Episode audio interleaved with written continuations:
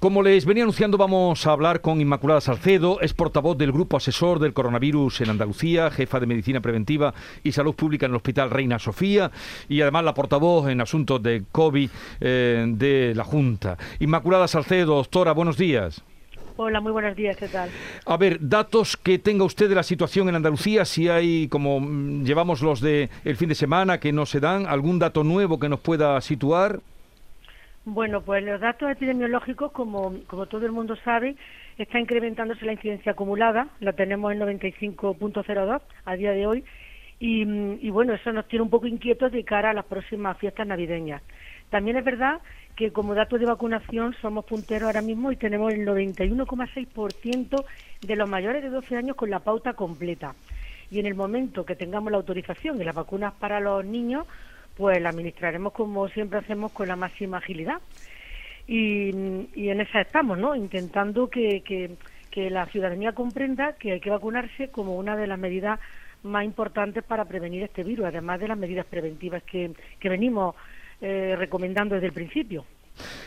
Esta, mañana en el Diario Sur, en portada, aparece una información que usted ya habrá visto, le habrán pasado, que dice que el 75% de los pacientes con COVID en las UCIs de Málaga no están vacunados, lo dice la directora. O sea, ¿qué más hace falta para demostrar eh, la, el riesgo de no vacunarse y la eh, necesidad de, de vacunarnos todos?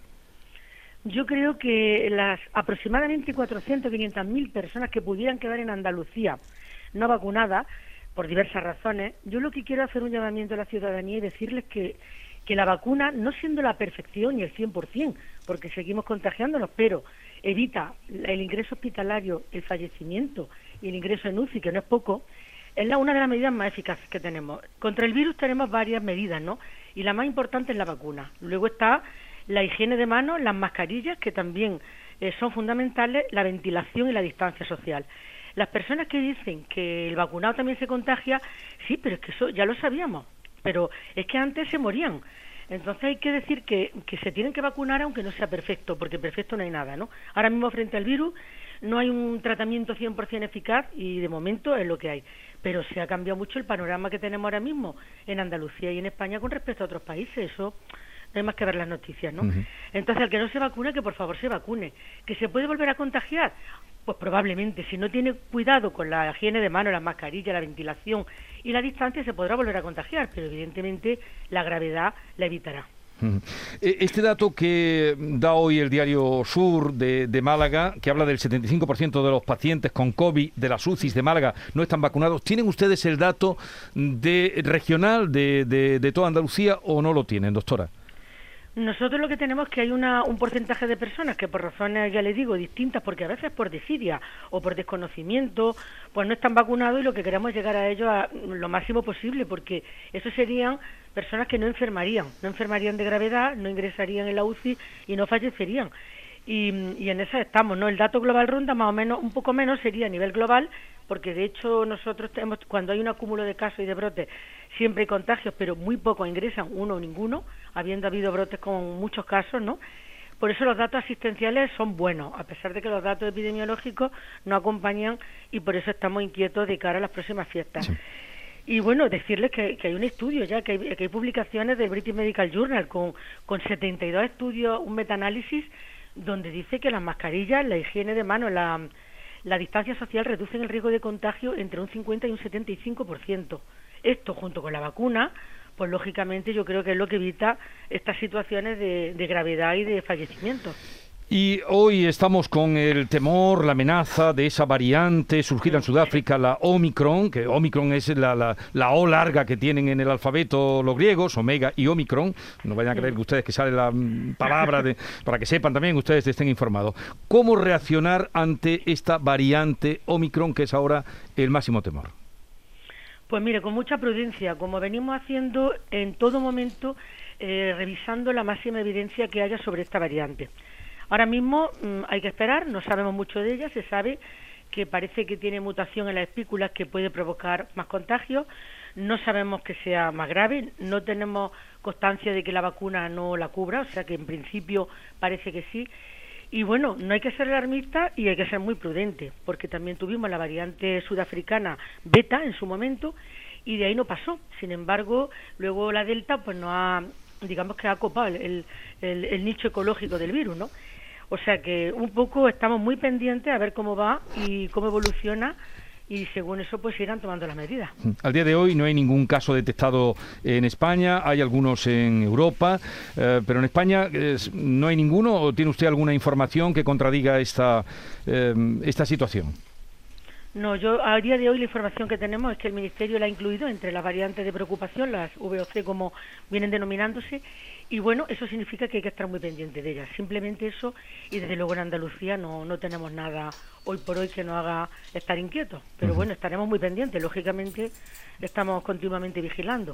Estamos hablando con la portavoz del Grupo Asesor de Coronavirus en Andalucía, Inmaculada Salcedo. Carmen. Sí, señora Salcedo, ¿qué tal? Buenos días. Hola, muy buenos días. Usted nos dice que no hay ningún caso, ni posible caso en Andalucía. También nos dicen desde el Ministerio que tampoco en España. Entiendo que ahora es algo que se hace habitualmente, se analiza ¿no? los genomas de los casos que se van detectando para descartar que esta variante esté presente en, Andalucía y en toda España. Sí, se están secuenciando continuamente muestras de, de, haber hecho estudios frente al virus, ¿no? de personas con síntomas, de personas contagiadas y se va viendo qué tipo de secuencia genética tienen los virus. Y en el momento que apareciera esta variante incluida por el Ministerio como variante de preocupación, obviamente se declara a, los servicios de vigilancia epidemiológica y se tiene en cuenta cómo va evolucionando esos pacientes, qué ocurre con las vacunas, etcétera, etcétera. ¿no? Mm. ya lo dijo el otro día la directora de la OMS, que, bueno, el director y la, y la representante de la OMS, que, que María Neira, que, que la entrevistaron y nosotros estuvimos pendientes de su información y decía eso, que, que la están estudiando, que están viendo un poco la distribución que pueda tener y que hoy por hoy seguimos con, con la medida de prevención y sobre todo la vigilancia, el monitoreo como, como llaman en la Organización Mundial de la Salud, el monitoreo constante de los datos de esta secuencia y de esta variante. Mm.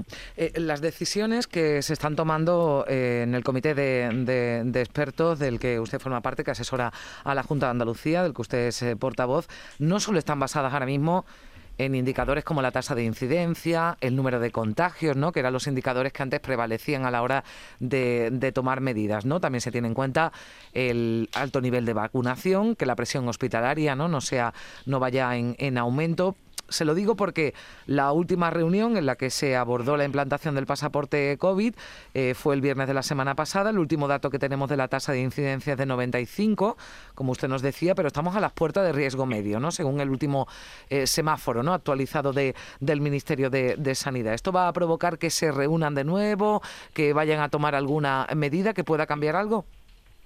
Pues mire, efectivamente el nuevo semáforo lo ha implantado el Ministerio y y nos parece apropiado, eh, evidentemente lo seguimos como siempre hacemos, ¿no? Y, estamos muy pendientes de cómo van evolucionando nuestros territorios dentro de Andalucía. El hecho de reunirnos, yo siempre lo digo, nosotros estamos en contacto permanente.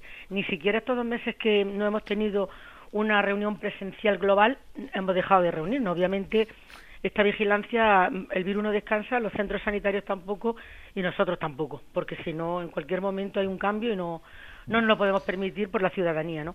Entonces nosotros que en cuanto veamos la más mínima mm, necesidad de volvernos a reunir, pues nos convocará seguramente mm. eh, Consejería de Presidencia como siempre viene haciendo y ya está. Y nosotros nos reuniremos con nuestro consejero y el grupo de expertos. Mm. Ahora mismo estamos pendientes de la decisión del Tribunal Superior de Justicia de Andalucía sobre el pasaporte COVID.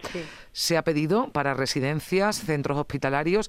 Eh, una pregunta, porque mm, era bastante llamativa ¿no? la reflexión y la información que aportaba el consejero de salud sobre ese incremento que había habido del número de personas que ante la posibilidad de que se implantara el pasaporte en locales de restauración se estaban animando a, vacunarse. Pero para implantarlo en, en bares, en locales de restauración, de ocio nocturno, mm, usted no sé si tiene esa información, ¿habría que pedir una nueva autorización o valdría con la que, si en caso positivo la diera el alto tribunal andaluz? Pues mire, yo creo que si la autoriza para, para visitar eh, centros sanitarios y sociosanitarios, no estoy muy al tanto del aspecto legal, pero entiendo que podría solicitarse para otro sitio donde hubiera acumulación de personas. No sé si habría que pedir una nueva autorización o no, pero sería una buena idea porque la verdad que por lo menos cierta garantía de que la persona pues tiene un cierto grado de inmunidad, ¿no? Porque el pasaporte también se dijo en las medidas que el consejero de Salud y Familia comentó el otro día que también una prueba 48 horas antes o otra prueba 72 horas antes era válida y en el pasaporte consta también si has pasado la enfermedad, si está inmunizado, ¿no? Mm. Esto es garantía, lo que significa que si las personas van a vacunarse es porque realmente no es que no se vacunaran porque fueran antivacunas ni, ni nada de eso, sino por desconocimiento, por desidia, porque no les cuadraba y ahora pues parece que tienen un estímulo más para vacunarse. Pues bienvenido sea, ¿no? Yo entiendo que cuanto más se vacunen las personas, mucho mejor. En Andalucía somos un ejemplo, somos de las comunidades autónomas que más vacunados hay, lo cual nos permite tener la situación que tenemos a día de hoy y desde luego yo animaría a toda la ciudadanía a que se siga vacunando los que no están, a que acuda el que le toque con su tercera dosis y, que sigan guardando las medidas preventivas porque así podremos pasar las navidades un poco más, eh, digamos, normales, ¿no? Dentro de, la situación epidemiológica global que tenemos ahora mismo. Volviendo a las vacunas, doctora Salcedo, ¿para cuándo eh, las eh, vacunas a los niños? ¿Tienen ustedes disposición de vacunas para cuando se dé la, en fin, ya el beneplácito poder empezar a vacunar? Bueno, pues el consejero de salud le dirá eh, exactamente el momento, creo. Recordar que sobre mediados de diciembre podríamos eh, tener los viales de los niños, que serían un tercio de la dosis habitual que se pone en los adultos. Y desde luego preparados para ponerla estamos ya, en el momento que nos lleguen. Y además les quería decir yo también a los ciudadanos y a las familias que en Estados Unidos se han vacunado ya tres millones de niños, con lo cual tenemos ya un histórico del que partimos que las vacunas no producen realmente ningún efecto adverso reseñable, ¿no? Y sin embargo el beneficio, dentro de la imperfección de todo lo que hay, es el mejor. O sea que hay que vacunarse y cuando llegan los niños, por supuesto, también. Dice usted que a mediados de diciembre, ¿y dónde se va a vacunar a los niños? Bueno, entiendo que, que, una decisión que se tomara en su momento, se hablaba de hacerlo en los propios colegios para no distorsionar eh, la dinámica de los niños. Eso ya digo que sobre la marcha, conforme vayan viniendo las vacunas, está previsto que ya el consejero de salud le, informe exactamente junto con, con la Consejería de Educación, porque eso va de la mano. Señora Salcedo, ¿y los niños, si es a mediados de diciembre, irán antes que las terceras dosis para otros adultos? Se simultanean, no hay ningún problema. Tenemos dispositivos de sobra para vacunar niños, adultos, residencias de mayores y todo a la vez. Mm. Si tenemos las vacunas, las ponemos. Vale. Eh, a ver, Javier Caraballo me pedía que quería hacer una pregunta. Doctora, adelante, Javier. Sí, doctora Salcedo, muy buenos días. Usted usted misma, estaba escuchándola hablar y usted misma es un indicador del coronavirus porque antes, cuando se ponía la radio, usted aparecía mañana, tarde y noche. Y llevaba ya unos cuantos meses sin aparecer. Y ahora cuando la vuelvo a escuchar, digo, esto ya empieza otra vez a ser preocupante. Porque ha vuelto la doctora Salcedo. lo que quería decirle, eh, en nuestro entorno, doctora, la, sexta ola es, lo que hay en Europa. Pero hay países de, la Unión Europea que tienen eh, confinamiento serio. Lo que estamos viviendo en España y eh, en Andalucía especialmente ¿Es que estamos en la sexta ola y así nos va a incidir? O sea, ¿esta es la incidencia que va a tener o todavía tenemos que tener el riesgo, la precaución de que la sexta ola no ha llegado todavía a Andalucía? Bueno, la sexta ola, digamos que son las subidas de la incidencia acumulada y obviamente no tenemos un pico tan grande como en otros países, porque ya le digo, yo mi máxima felicitación a la ciudadanía andaluza por el porcentaje de vacunación y en su mayoría el cumplimiento de las medidas, ¿no? Siempre hay acúmulos de gente que no se pone la mascarilla, lo cual es un error, y ahí, ahí vienen los contagios, y eso es lo que perpetúa la, la ola, ¿no? Pero si somos capaces de mantener las medidas preventivas y afinar un poco más la vacunación, que ya digo que no es 100%, pero es lo mejor que, tenemos, seguiremos con una vida relativamente normal. A nadie nos gusta que nos confinen, que nos cierren los establecimientos, que la economía se resienta, pero tenemos que colaborar todos. La verdad es que es importante mantener estas medidas y reunirse en pequeños grupos, al aire libre, con mascarilla siempre, y desde luego mm, hay evidencia suficiente de que eso, hombre, junto con la vacuna, eliminaría muchísimos contagios y nos daría un, una situación muy diferente a la que tienen en Austria o en Alemania, por ejemplo. Bueno, eh, esperemos que la aparición o reaparición de la doctora Inmaculada Salcedo, que está siempre al pie del cañón, hasta en días como ayer, domingo de guardia, en su hospital, en el Reina Sofía, no suponga eh, mayor incertidumbre sobre la situación que tenemos, sino que la cosa va a mejor en cuanto a las vacunas, que va bastante bien en, en Andalucía. Eh, gracias, Inmaculada Salcedo, por estar con nosotros. Un saludo y buenos días. Nada, vosotros, muchas gracias. Un saludo.